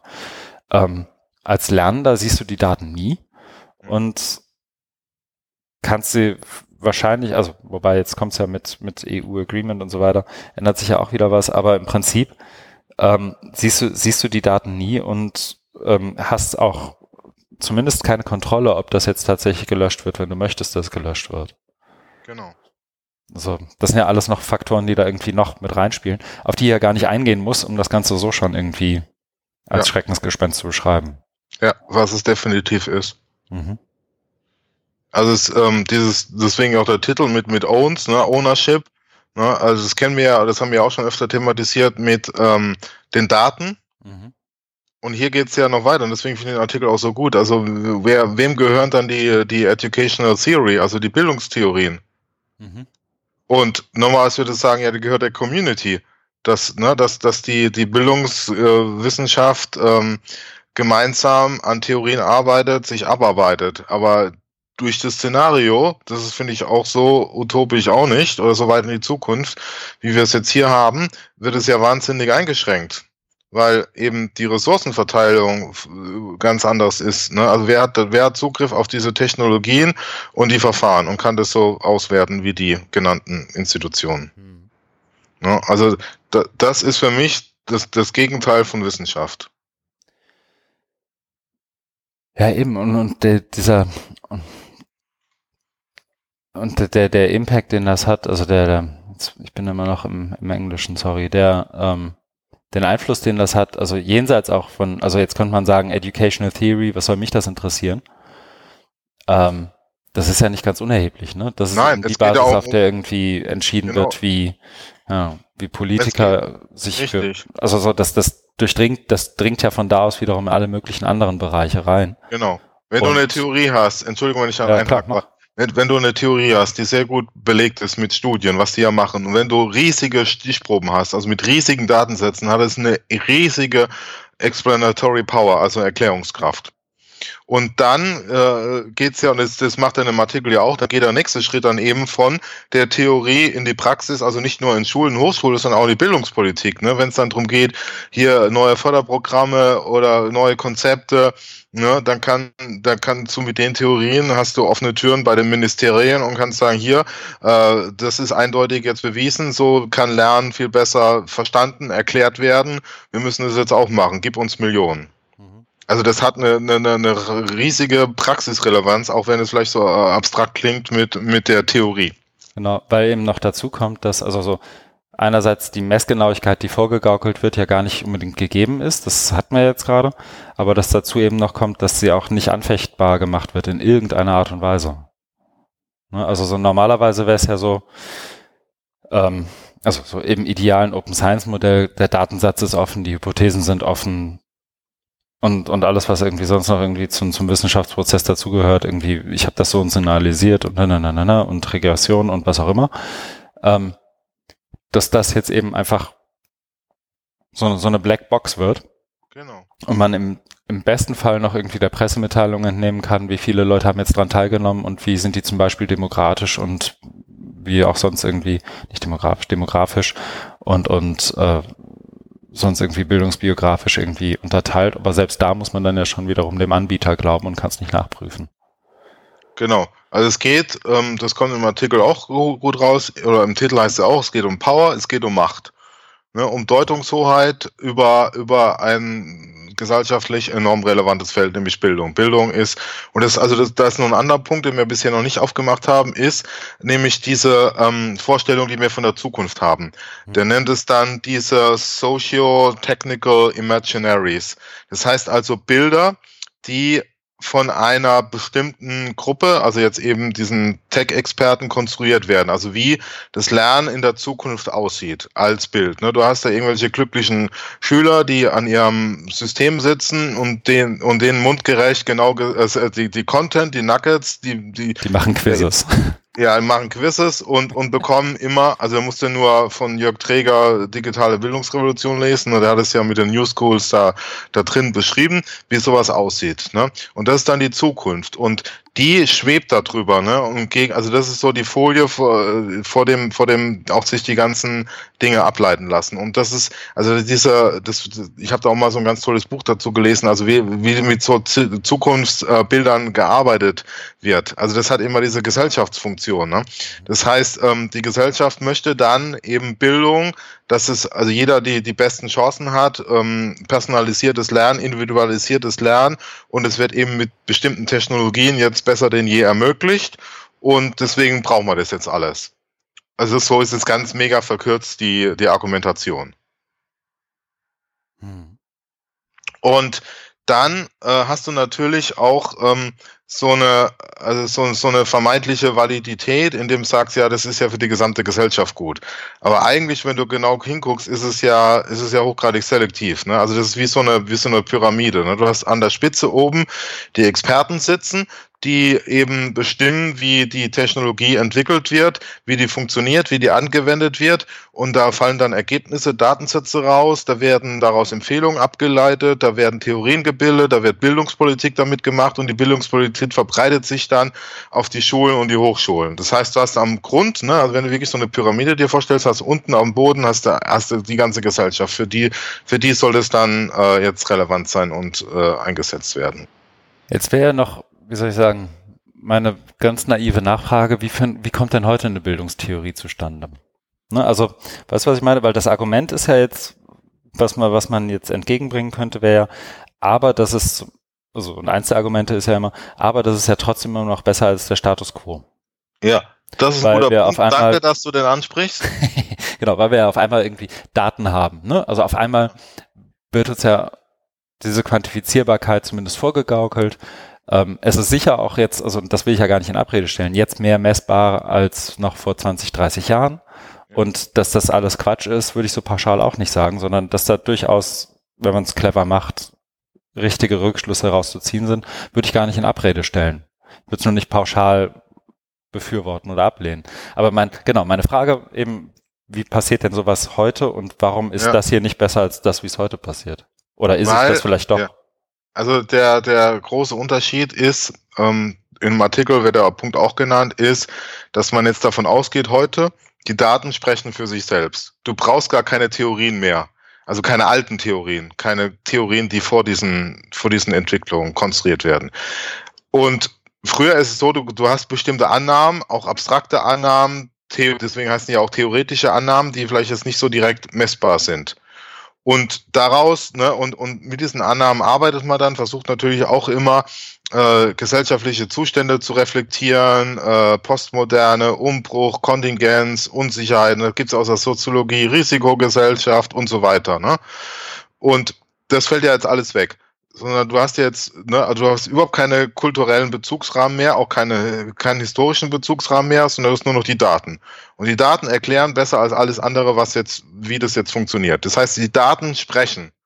Mhm. Und das ist natürlich Quatsch, weil die Daten sprechen nicht, sondern die Daten werden ähm, ins Sprechen gebracht, wiederum durch gewisse Methoden.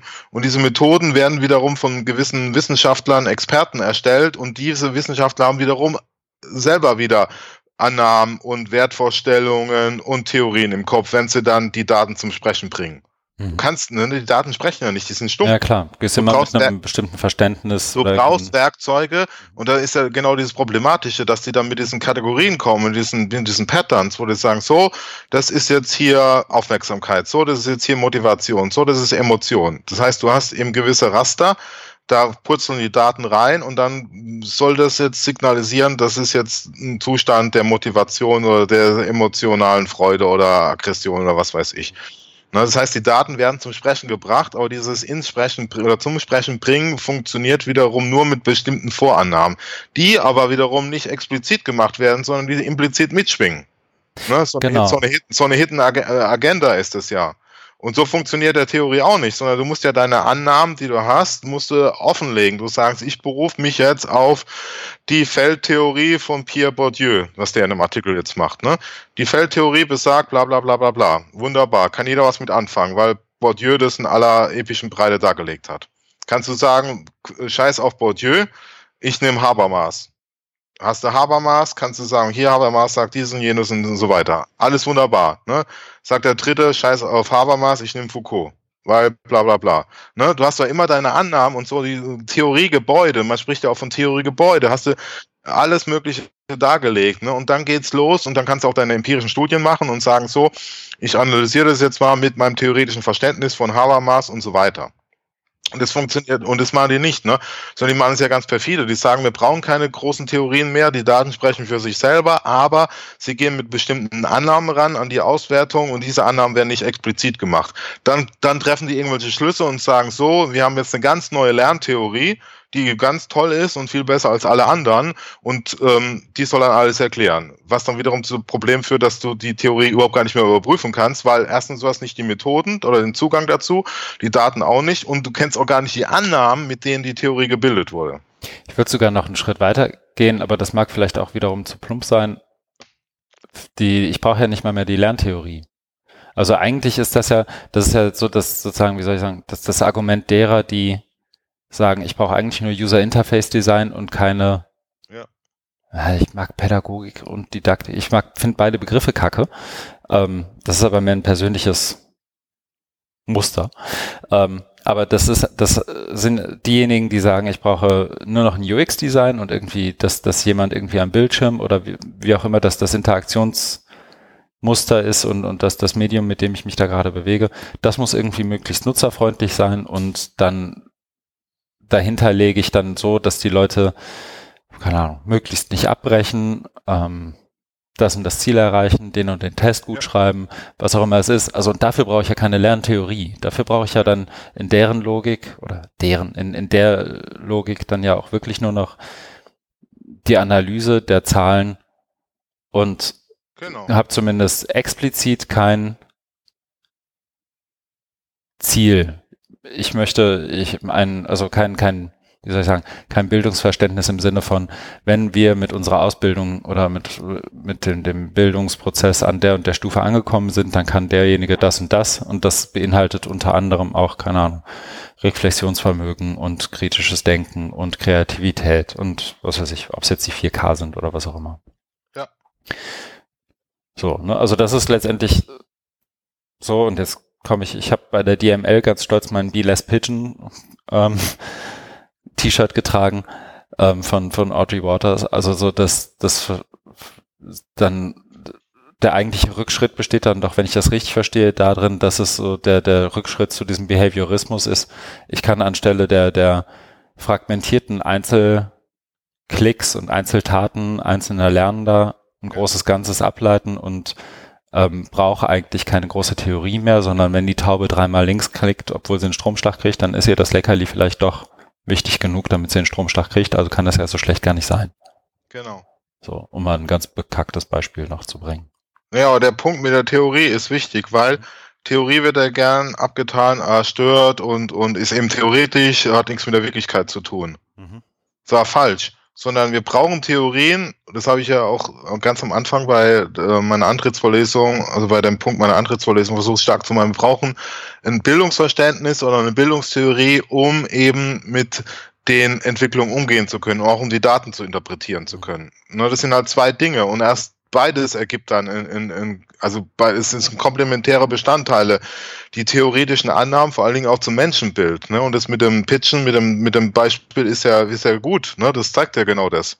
Mhm. Und du brauchst auf der anderen Seite eben auch Daten. Also ich bin ne, keiner, der sagt, ähm, ich brauche nur Theorie und alles, was dann tatsächlich passiert, also Empirie, ist Quatsch. Das ist ne, so natürlich auch nicht. Man braucht irgendwie beides, aber ich kann nicht einfach nur sagen, ich, ich brauche jetzt nur ein User Interface Design und, und dann sind alle glücklich und dann erhebe ich das und mache Usability-Studien und werde natürlich auch rausfinden, dass die alle zufrieden sind, weil das Design responsive ist und fancy und schick. Aber das hat doch nichts mit Bildungsverständnis zu tun. Da fehlt mir noch was ganz Wichtiges. Ich brauche losgelöst davon, von jedem äh, Produkt, ne, von jeder medialen Darbietung brauche ich ein Bildungsverständnis und dieses Bildungsverständnis wiederum geht nur im gesellschaftlichen Konsens. Deswegen versuche ich ja immer mit vielen Leuten darüber zu sprechen und sagen, Leute, bringt euch ein, sagt, was ihr davon haltet und macht nicht dann wie die Experten da jetzt bei diesem Big Data Ding halt es dann in der Schublade und geht da damit dran, ne? Sondern es muss, es braucht einen gesellschaftlichen Konsens. Was bedeutet Bildung in der Digitalität im 21. Jahrhundert für uns? Und da brauchst du Thesen, abstrakte und da als, als, als Widerhall, ne? Du musst dich da reiben können. Ja, und du musst auch ein Ziel haben, auf das du hinarbeitest, ne? Also so, und das, das Ziel darf eben nicht nur sein, dass sich deine eigene Plattform durchsetzt. Nee, weil es gibt ja Kategorien, die sind nicht messbar, wie Autonomie, Freiheit, Kreativität, Empathie und so weiter. Das kannst du nicht messen. Mhm. Ne?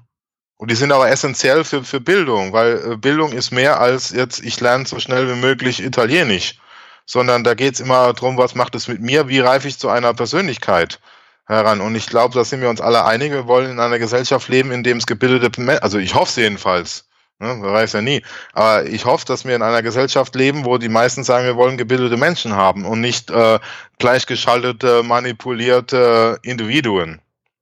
Mhm. Ich glaube, bei der Gegenüberstellung werden die meisten mit dir auf einer Seite. Bei der reinen Frage, wollen wir alle gebildete Menschen in der Gesellschaft, ist ja, wäre schon wieder, ja, wäre wär die Antwort eine andere. Ja, aber das Problem ist ja genau da, ne? wenn du, wenn du dann runterbrichst, was bedeutet denn gebildete Persönlichkeiten? Was heißt das? Ne? Und wenn du dann, also wenn man das mal wirklich runterbrechen würde und weg von Bildung runterbrechen und dann das kontrastiert und sagt, okay, wie kommen wir da hin? guck dir mal jetzt die Programme in der Schule an und guck dir mal die Programme in der Hochschule an. Läuft es da auf was ähnliches hin? Äh, nein, das ist ein Widerspruch. Ne? Also das wäre mal, wär, angenommen, wir wären jetzt in der Zukunft, wir hätten sol solche Systeme wie in dem Artikel beschrieben. Also Pearson wäre jetzt hier auch in Deutschland, hätte da ganz viele Schulen und es wäre alles ganz toll. Und da würde ich dann gerne mal das so auf gegenüberstellen und sagen, brich mal das Bildungsverständnis runter und äh, leg das gegenüber mit dem, was, was Pearson macht. Da hast du aber einen ganz schönen Widerspruch.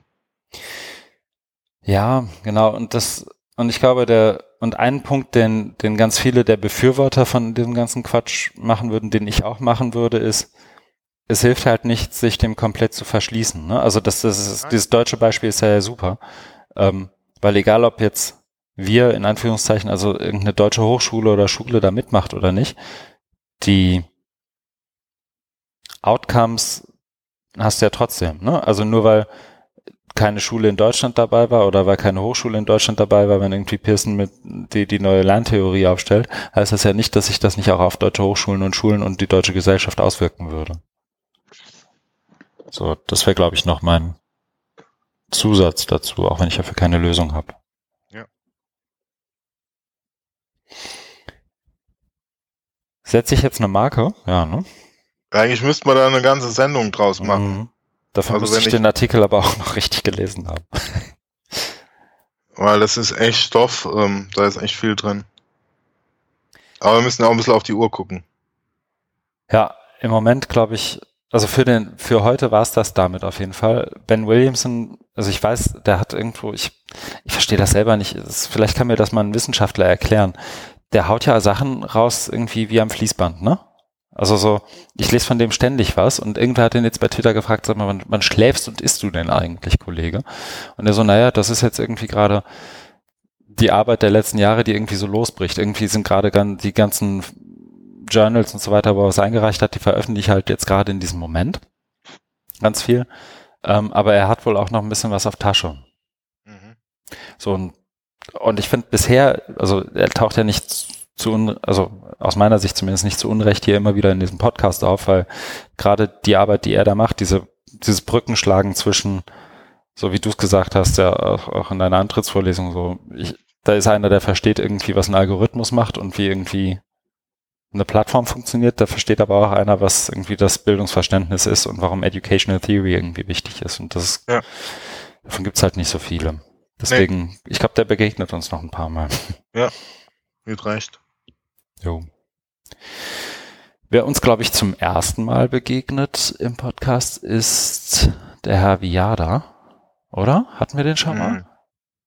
Bestimmt. Aber ich kann es jetzt mit Sicherheit sagen, weil es ja einer der bekanntesten Journalisten in Bildung. Ja. Du bist wieder weg.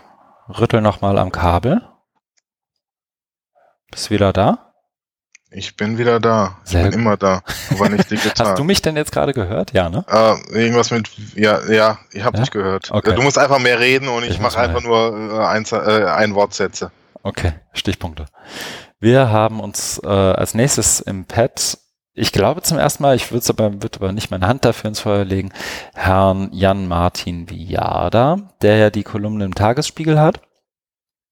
Und da haben wir uns die vom 24. September rausgepickt mit dem Titel Die Unis müssen die Lehre aufwerten. Untertitel sozusagen keine Akkreditierung mehr ohne Lehrverfassung. Darüber reden die Bundesländer. Beschließen sie es, könnte das große Wirkungen entfalten, meint unser Kolumnist Jan-Martin Viada. Es geht letztendlich so ein Stück weit und deswegen ist es, ich habe ich es hier reingehauen? Ja, ne? Bin ich ganz sicher. Also ich habe es reingepackt, weil ähm, ich den Brückenschlag, den er hier macht, ganz gut finde, der glaube ich sonst noch nicht so greifbar wird oder für sonst explizit glaube ich nicht so oft sich wiederfindet, nämlich ähm, es geht einerseits darum, wie Hochschulen sich selber organisieren. Also in dem Fall geht es um, um Akkreditierung. Es geht vor allem um ähm, das, was Die sozusagen Hochschulen organisiert werden. Entschuldigung, wenn ich reingrätsche, aber Mhm. das ist ja genau das, dass jetzt äh, Akkreditierungen ja von außen herangetragen werden und dann auf die Hochschule drauf gucken. Genau.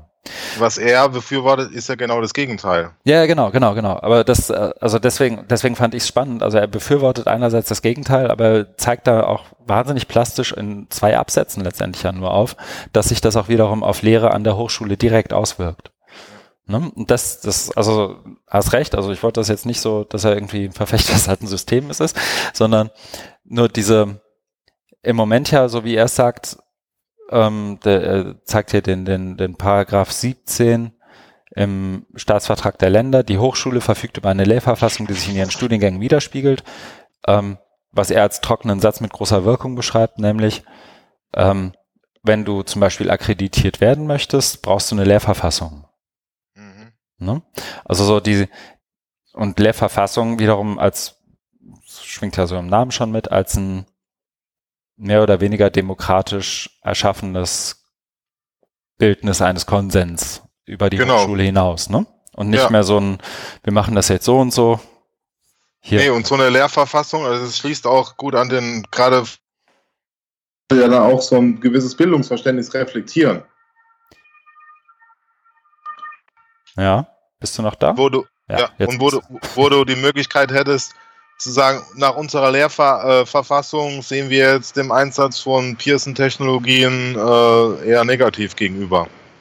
Ja, genau. Ich glaube, den ersten Satz, den du gesagt hast, das musst du nochmal wiederholen. Der kam bei mir nicht an. Also die Lehrverfassung würde bedeuten, es reflektiert auch ein gewisses Bildungsverständnis und bietet dann bessere Möglichkeiten, mit den ähm, neuen Möglichkeiten von Big Data, Learning Analytics umzugehen. Mhm.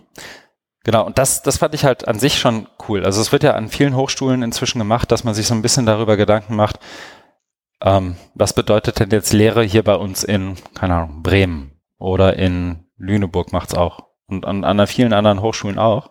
Ich glaube nur in dem Moment, wo du halt diese Lehrverfassung hast, bekommt diese Unterhaltung dazu nochmal ein bisschen mehr Gewicht. Die findet im Moment immer so um 17.30 Uhr irgendwo in dem kleinsten Hörsaal oder kleinsten Seminarraum ganz an der, an der Ecke des Campus statt.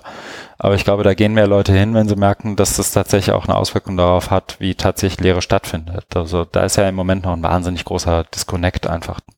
Ja. Ja, deswegen hier drin, das glaube ich durchaus lesenswert, ähm, geht aber auch relativ schnell.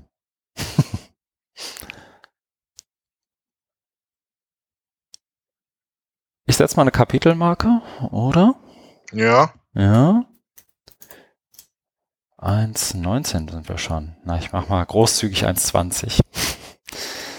ähm, das nächste, was wir haben, ist dafür umso umfangreicher. Wenn es auch nur das das Inhaltsverzeichnis Inhaltsverzeichnis. Und es ist nur das Inhaltsverzeichnis, genau. Es ist jetzt auch schon ein bisschen her, aber Martin Lindner hat das Inhaltsverzeichnis seines lange erwarteten Buches online gestellt, Die Bildung und das Netz.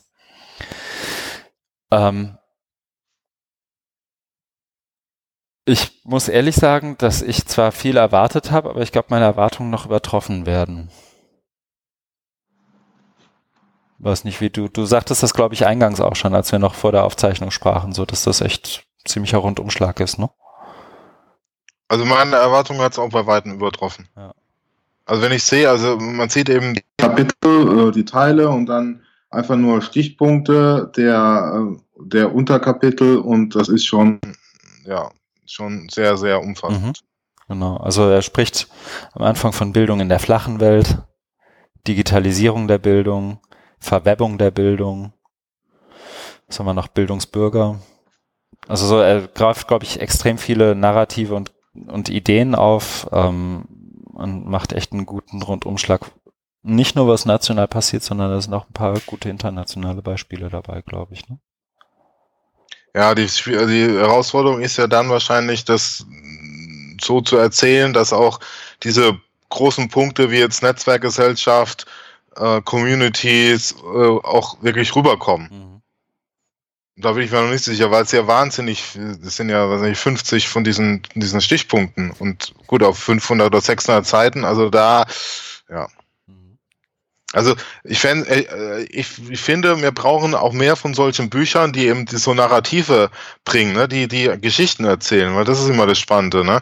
Und da ist halt ähm, die Frage, inwieweit er es schafft, dann auch so einheitliche Narrative und die auch wirklich stark zu machen oder ob er sich dann zu verzettelt und von einem zum anderen springt. Aber Mhm. da möchte ich jetzt nicht hin vor, vorweggreifen, weil ich ja das Buch noch gar nicht gelesen habe.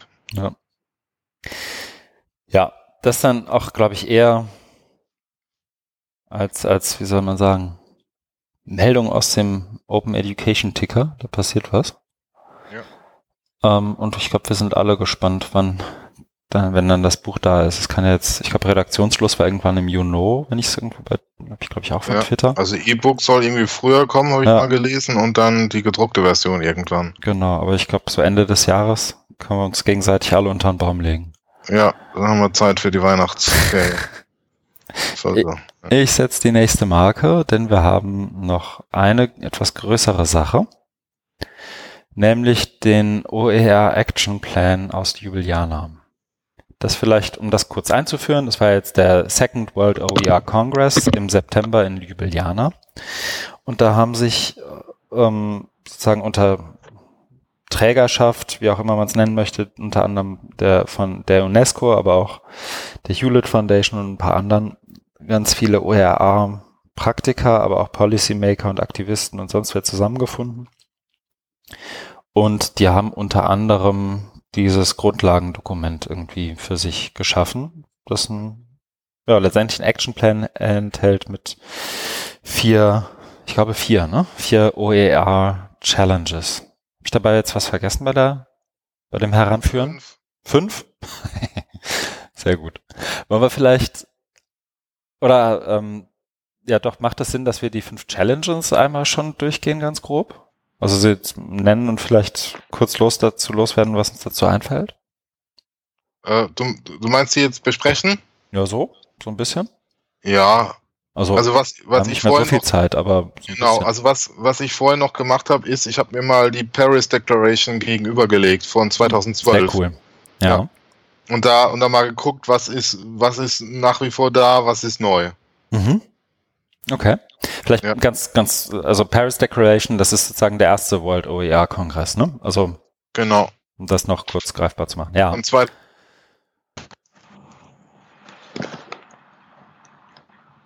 Markus? Hallo? ja. Ja, jetzt bist du wieder da. Also von 2012 der erste äh, Weltkongress der UNESCO in Paris. Ja, genau. Ähm, hast du schon eine Übersicht, was da geblieben ist und was nicht? Und was neu Ja. dazugekommen ist? Oder ist Also was so geblieben, was, äh, was Sieben ist, ist Bekanntheit und Nutzen von OER fördern. Ja. Und auch das mit diesem Kapazitätsaufbau. Aufbau, ne? Also das, das also ich habe jetzt hier die Übersetzung von Paris und Ljubljana ist ja auf Englisch. Das soll auch noch was liegt dann äh, bald vor auf Deutsch. Okay. Und das mit diesem Capacity Building, das ist noch nach wie vor geblieben. Äh, Und ich spreche hier bei Ljubljana auch von mehr. Streaming OER, das heißt, ähm, es ist immer noch nicht so weit, wie wir es gerne hätten.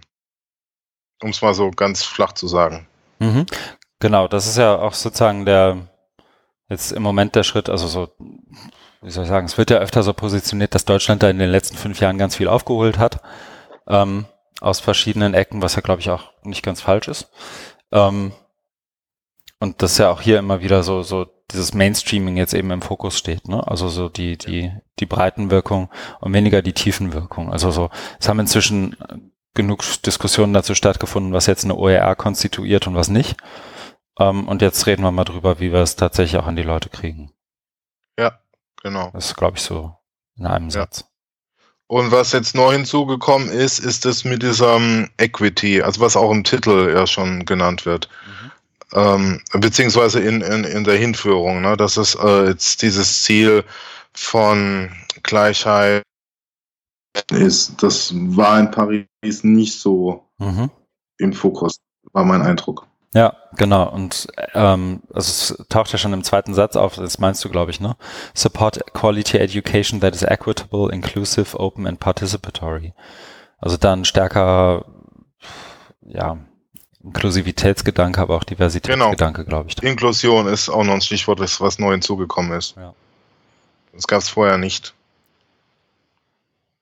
Ja, ich habe schon gesehen und wir sind ja auch eine davon, ähm, dass es dazu ja auch beim ähm, oder zumindest viele Einreichungen gab dazu zum eben auch beim beim OR Festival, eher Fachforum, glaube ich, ne? Aber das wird, glaube ich, ja, scheint sich auch da niederschlagen. Ich bin immer noch ein bisschen verwirrt, weil ich immer wieder höre, dass sich deine dein USB-Dings verbindet und wieder nicht und so. Ich weiß nicht, ob Ja, ich kann hörst. mich auch nur entschuldigen und ich gelobe Besserung. äh, ich, ich lade dich zum Bier ein. Nee, nee, also mich, mich stört es, glaube ich, viel weniger, als jemand, der Äh, zuhört. Ich bin nur immer wieder ja. so zwischendurch, hört er mir jetzt noch zu? Ist Ja, er noch ich- da?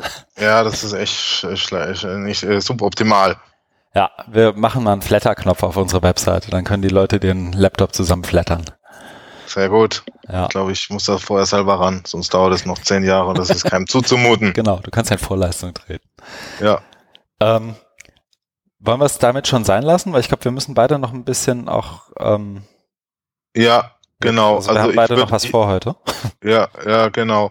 Und deswegen, also da müsst Mal aufgreifen würde ich gut finden, die Ljubljana, weil das jetzt sehr, kurz war. Und, aber da haben wir auch ähm, die äh, das OER Festival, wo dazu was passiert und aber ich würde es gerne auch nochmal in nächsten Folgen thematisieren. Ja, das lass uns mal machen. Ähm, wir haben auch noch einen ganzen Haufen Links, die wir heute ohnehin, also wo wir vorher schon absehen konnten, dass wir die nicht besprechen können. Die nehme ich aber alle mal mit rüber, weil da sind echt ein paar, paar Brocken, also ein paar längere Sachen dabei, aber auch ein paar Sachen, die sich wirklich lohnen. Deswegen nehme ich es mal mit. Dann ah, stellt sich, glaube ich, noch die Frage, nachdem ich hier meine ganz brav meine Kapitelmarke gesetzt habe, ob du einen Blödsinn der Woche gefunden hast. Mm, nein. Weil ich habe, also ich habe was, aber ich habe Blödsinn dann ein bisschen anders interpretiert. Ich fand es nämlich einfach witzig, also Mhm. humorvoll. Ich glaube, ich habe es dir auch gestern geschickt. Ich habe das im, es läuft ja jetzt gerade der Open Education MOOC, der, glaube ich, Mhm. bei uns auch so noch nicht irgendwie untergekommen ist. Mhm. vielleicht auch mal ein, ein Link in Anführungszeichen, den wir mal besprechen können, weil da auch extrem viel Material frei verfügbar zusammenfliegt gerade. Mhm. Ähm, ich habe es jedenfalls unter dem Hashtag Open Education MOOC gefunden, wo Fair Use erklärt wird. Und zwar Mhm. anhand von Disney-Filmen. Mhm. Ich Ja, sehr gut. So, Ich habe es auch geguckt. es ist extrem anstrengend, das wirklich die zehn Minuten komplett durchzugucken. Stimmt. Aber Ich habe auch nur fünf geschafft. also es da hat sich Das- jemand viel Arbeit gemacht und Ja. der hat durchaus, also da ist ein bisschen Kreativität und Humor reingeflossen. Ja. Ähm, das würde ich mal verlinken als Blödsinn der Woche, wenn wir schon keinen Blödsinn im Eigen, also in dem Ja. sonst von uns eingemein. So, ne? Du weißt, was ich meine. Ja.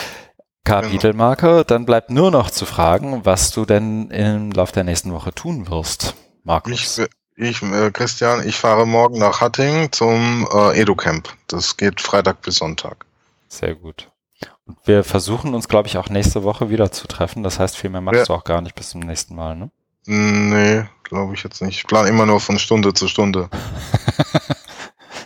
Der, der agile Bildungswissenschaftler. Sehr gut. So sieht's aus. Ja. Bei mir ist es, ähm, Du bleibst Ausla- erstmal in Deutschland oder hast du schon wieder den nächsten Auslandstrip? nee, ich glaube, dieses Jahr habe ich keinen Auslandstrip mehr, Okay. wenn ich es richtig im Kopf habe. Nö. Nö, nö, da ist nichts.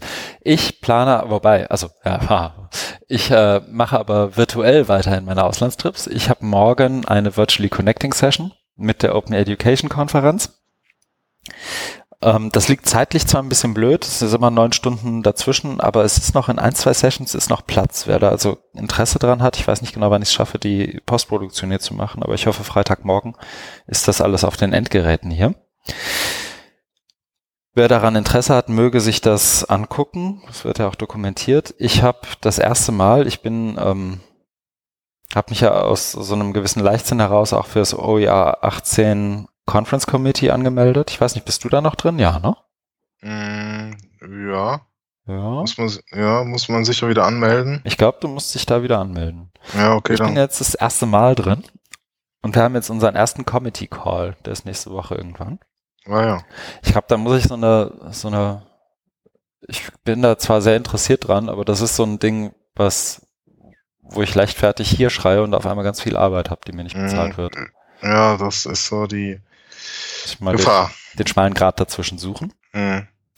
Und ich habe in den Kalender geguckt und festgestellt, dass ich nächste Woche ähm, hier in Hamburg beim Bucerius Lab bin. Und zwar ist da also eine Mittagslecture, heißt das. Mhm. Und zwar mit äh, zum Thema sind Daten das neue Öl. Malte Spitz. Mit Malte Spitz, genau. Und den habe ich, glaube ich, live noch nie gesehen. Und alleine deswegen gehe ich jetzt hin. Und außerdem ist auch Christian Stöcker da, den ich zumindest bei Twitter immer wieder ganz gut finde. Mhm. Ja. Schön. Und Judith Simon, die kenne ich ehrlich gesagt gar nicht. Professorin für Ethik in der Informationstechnologie. Mhm. Ja, gehe ich mal hin. Das Ja. ist am Dienstag. Dienstag mittags um 12. Und es gibt, Ja. noch, es gibt noch was zu essen hinterher. Also noch Ui. runterhin zu gehen. Lohnt sich ja. Ja. Und wir sehen mal zu, dass wir uns nächste Woche irgendwie wieder zusammenschalten. Müssen wir Ja. mal gucken, ob Apple so schnell liefert. Äh, wir uns was einfallen, wie wir das mit dem Sound machen. Irgendwas rummachen. Ach geil. In dem Moment, wo ich sage, stöpselt es sich wieder aus. Super. Ähm, ja. Ich danke, danke dir. für die Geduld. ja. Wir hören uns nächste Woche. Mach's gut. Besten Dank.